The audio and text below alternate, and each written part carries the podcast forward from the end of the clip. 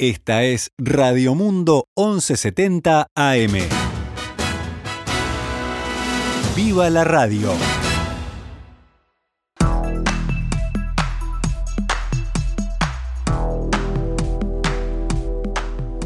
Doce horas 11 minutos, damos comienzo a una nueva edición de Noticias al Mediodía en este martes, ¿eh? martes 27 de julio del año 2021. Vamos actualizando la información para ustedes.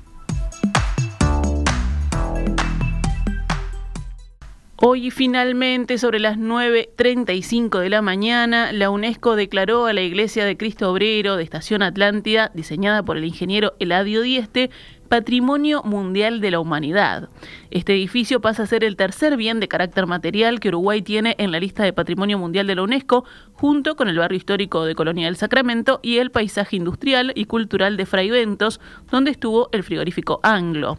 Ana Ribeiro, subsecretaria del Ministerio de Educación y Cultura, habló luego del anuncio en vivo en el evento y dijo lo siguiente.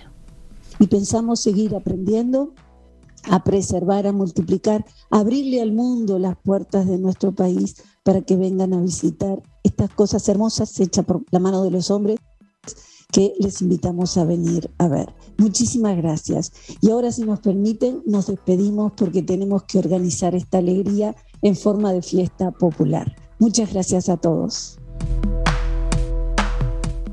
Hace minutos, en diálogo con En Perspectiva, la subsecretaria del Ministerio de Educación y Cultura aseguró que fue una larga vigilia y que en la cartera están muy felices. ¿Cómo no estar felices? Fue una vigilia de una década y en términos de, de reciente fue una vigilia de ayer todo el día, desde las seis y media de la mañana todo el mundo en el ministerio, pronto para conectarnos con China y bueno, llegar a las once y media de la mañana de ayer y que dijeran, estábamos ahí en la puerta, ¿no? Y Mm. dijeran, seguimos mañana. Tú manejabas... Ahí nos eh, desplomamos eh, todos. Y sí. hoy de vuelta a madrugar y a esperar la noticia. Pues claro, estábamos felices, todo el equipo que trabajó en esto. Ribeiro declaró que las primeras llamadas fueron al intendente de la Comuna Canaria, llamando Orsi, y aseguró que la preservación de estos edificios depende de todos los actores involucrados, Comisión de Patrimonio, Intendencia de Canelones y la Iglesia Católica. La historiadora señaló que luego de este reconocimiento espera que toda la obra de Dieste se impulse y valorice mucho más. Ahora las maestras van a salir con sus alumnos a ver las obras de Dieste, dijo. Ribeiro explicó las consideraciones que tuvo en cuenta la UNESCO para elegir a este edificio como patrimonio mundial.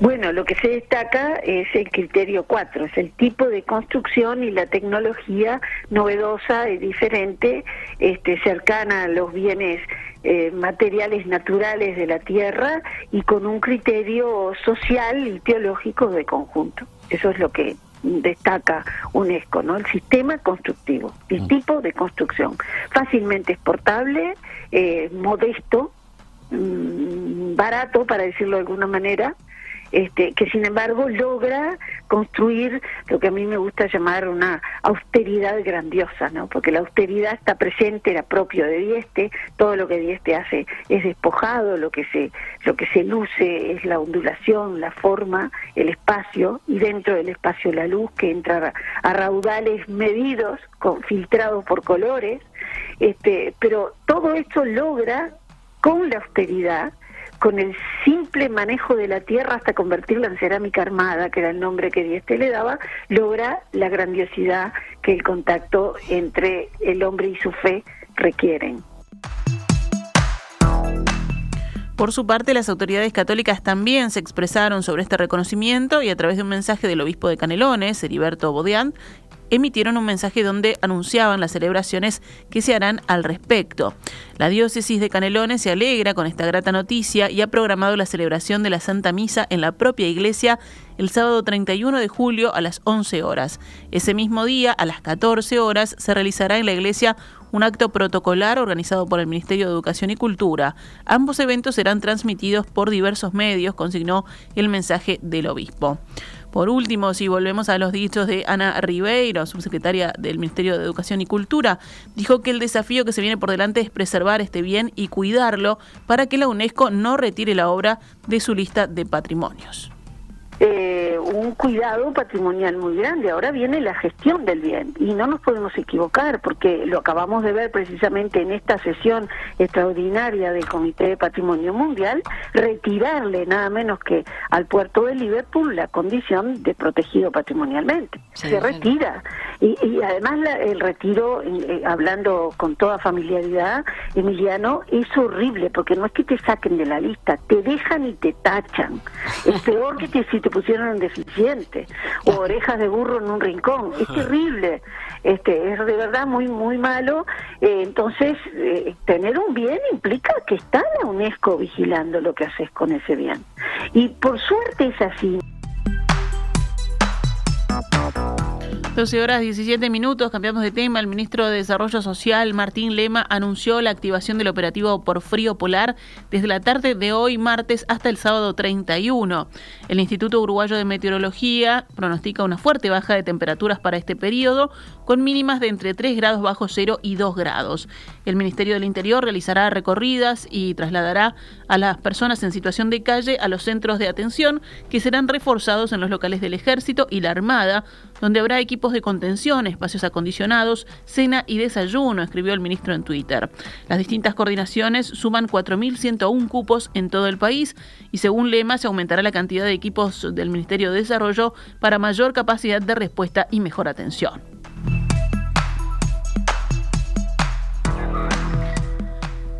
El presidente de la Asociación de Defensores de Oficio del Uruguay, ADEPU, Joaquín Gamba, dijo que es llamativo que la policía tenga cámaras y no las use en sus detenciones. Gamba dijo que ante el cuestionamiento de la veracidad de los abusos denunciados, la asociación está recabando información para ampliar el informe, aunque advirtió que hay muchas cosas que no pueden acreditar, justamente porque se intentan ocultar y no dejan más evidencia que la declaración del imputado.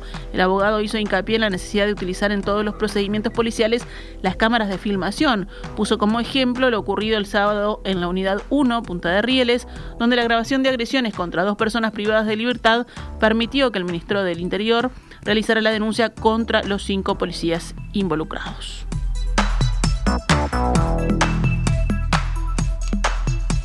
Vamos ahora con noticias de la emergencia sanitaria. Al cumplirse ayer 500 días de emergencia sanitaria en Uruguay, Flores se convirtió en el primer departamento con el 70% de su población vacunada con las dos dosis de la vacuna contra COVID-19. Flores también es el único departamento que lleva 10 días consecutivos sin ningún contagio nuevo diario de SARS-CoV-2, por lo que está desde el viernes pasado en nivel de riesgo verde de la escala de Harvard. A nivel nacional, el monitor oficial diario reportó anoche cinco fallecimientos de personas con coronavirus.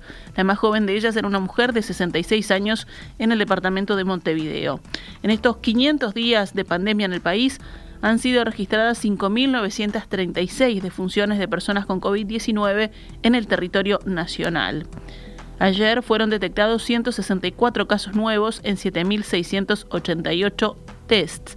La tasa de positividad fue del 2,13%.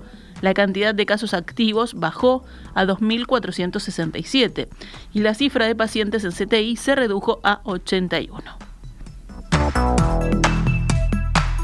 La vacunación con al menos una dosis alcanza el 71,84% de la población total del país, con las dos dosis al 60,66% y con dos dosis más 15 días 54,17%.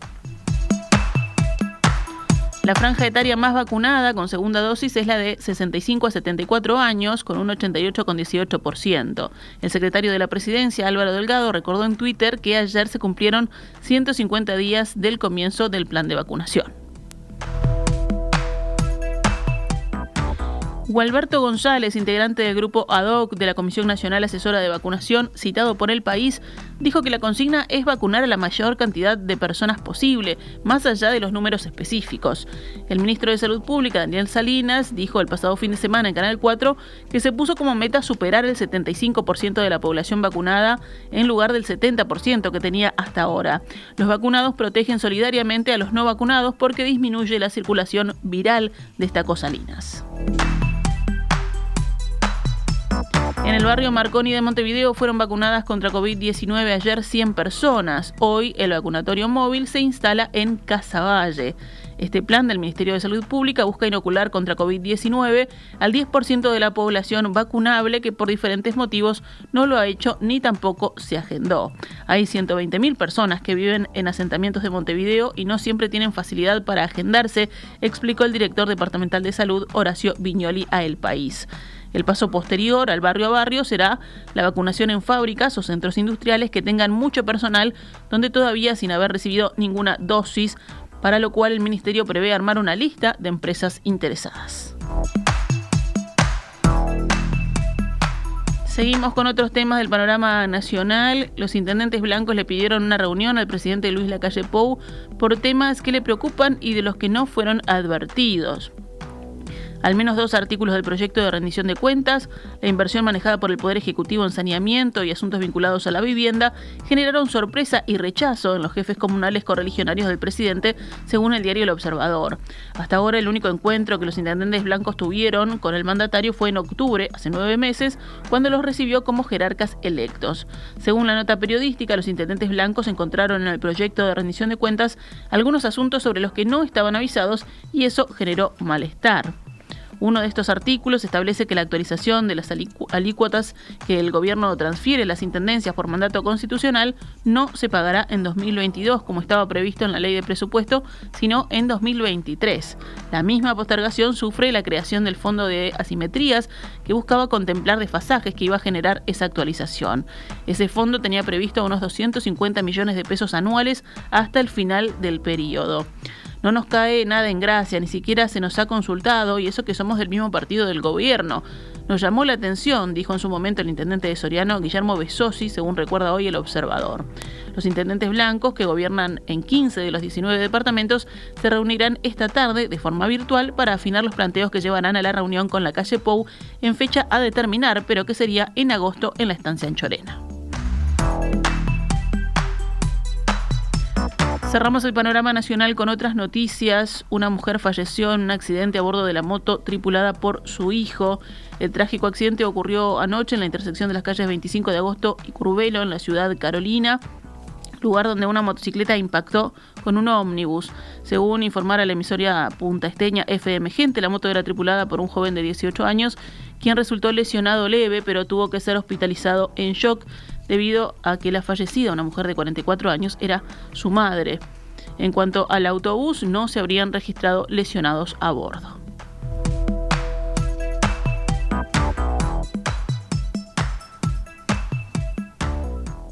En un operativo que se llevó adelante contra una red dedicada a la comercialización de estupefacientes en los departamentos de Colonia y Montevideo, más de 30 personas fueron detenidas y se encuentran a disposición de la justicia. Se trata de una investigación que se estuvo realizando en los últimos seis meses con vigilancias, informantes, testigos y entrevistas a consumidores, entre otros, según informó la Armada Nacional a través de un comunicado. A partir de ese punto se dispusieron 32 allanamientos, 11 de los cuales fueron en jurisdicción de prefectura de Colonia, en el barrio El General, y el asentamiento irregular Las Malvinas, que fueron realizados en la jornada de ayer. En total se incautó una escopeta, dos armas de aire comprimido, sustancia blanca, presuntamente cocaína, en envoltorios para su comercialización, sustancia vegetal verde, presuntamente marihuana, casi 400 mil pesos, 10 celulares, una balanza de precisión, motos y otros objetos que podrían incurrir en el delito de receptación o hurto.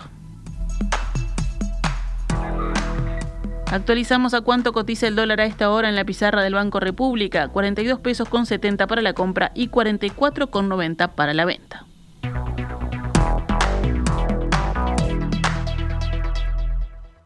Esta es Radio Mundo, 1170 AM. ¡Viva la radio!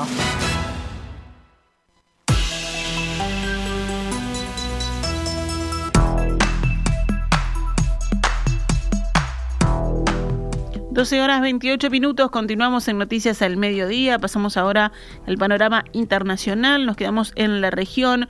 El gobierno argentino arribó a un acuerdo con el laboratorio estadounidense Pfizer para la provisión de 20 millones de dosis de su vacuna contra el COVID-19 durante 2021, según informó hoy la ministra de Salud, Carla Bisotti. Ayer, por el lunes, firmó un acuerdo vinculante con el laboratorio Pfizer por 20 millones de dosis de vacunas durante 2021, anunció Bisotti en rueda de prensa. El acuerdo se logró tras meses de reuniones y luego de un decreto presidencial específico para destrabar las negociaciones que habían quedado empantanadas, pese a que Argentina participó con voluntarios en las pruebas de fase 3 de la vacuna del laboratorio estadounidense. Respecto a la llegada de las vacunas, la ministra puntualizó que aún quedan por cerrar cuestiones logísticas y a partir de allí el tiempo de entrega y la recepción de dosis. La funcionaria destacó que Pfizer tiene una importante autorización para aplicar la vacuna en adolescentes de entre 12 y 17 años, franja etaria en la que Argentina desea avanzar. Para ello también cuenta con 3 millones y medio de dosis de la vacuna moderna donadas por el gobierno de Estados Unidos y cuyo uso está en espera de autorización en Argentina. Bisotti también informó que el lunes se firmó un contrato para recibir 5.400.000 dosis de la vacuna del laboratorio chino CanSino, cuya primera entrega de 200.000 dosis se espera para los próximos días. En Cuba, el presidente Miguel Díaz Canel deploró que Estados Unidos busque condenar a su gobierno en el Consejo Permanente de la OEA tras lograr bajo imposición que una veintena de países se le unieran en la exigencia de respeto a los derechos humanos, al tiempo que alertó sobre agresiones a sus embajadas. El próximo, vergonzoso y anunciado paso del macabro plan contra Cuba es la imposición del Consejo Permanente de la OEA, dijo el presidente Miguel Díaz Canel en su cuenta de la red Twitter. En ese sentido, agregó que el desprestigiado Ministerio de Colonias Yankee, refiriéndose a la OEA, es llamado a jugar su triste papel de lacayo. Díaz Canel también cuestionó las manifestaciones realizadas los últimos días contra su gobierno frente a embajadas cubanas en varias capitales, luego de que el lunes por la noche su representación diplomática en París fuera objeto de un ataque con cócteles Molotov. El ataque dejó daños menores y no fue reivindicado de manera inmediata por nadie en particular. Cuba responsabilizó a Estados Unidos del ataque al inmueble. Los pacíficos manifestantes, escribió Díaz Canel, contra la revolución cubana han llegado hasta París con el aliento de las campañas anticubanas generadas en Washington, se pregunta. ¿Vuelve el terrorismo contra las embajadas cubanas? dijo Díaz Canel en la red Twitter. Cerramos con deportes. Sobre las 23.28 horario de Uruguay, Micael Abramian hizo su debut en la categoría 81 kilos de judo en los Juegos Olímpicos de Tokio 2020. El judoka uruguayo se enfrentó al sueco Robin Pacek y tras haber hecho una gran labor de desgaste sobre su rival terminó cayendo por eh, a los 4 minutos y 52 segundos de disputa. Apramian consiguió llevar el combate al Golden Score, donde un punto le aseguraba pasar de ronda, pero no logró obtenerlo a pesar de redondear una buena actuación. Dolores Moreira volvió a competir esta madrugada en los Juegos Olímpicos de Tokio en la quinta y sexta regata en la clase radial de vela culminó en los puestos 33 y 23 respectivamente. Con estos resultados, Moreira cayó del puesto 22 al 25 que actualmente ocupa en la clasificación general y es por ahora la mejor competidora sudamericana. Lola Moreira volverá a competir desde los primeros minutos del próximo jueves, hora uruguaya, en las regatas 6 y 7. Esta es Radio Mundo 1170 AM. ¡Viva la radio!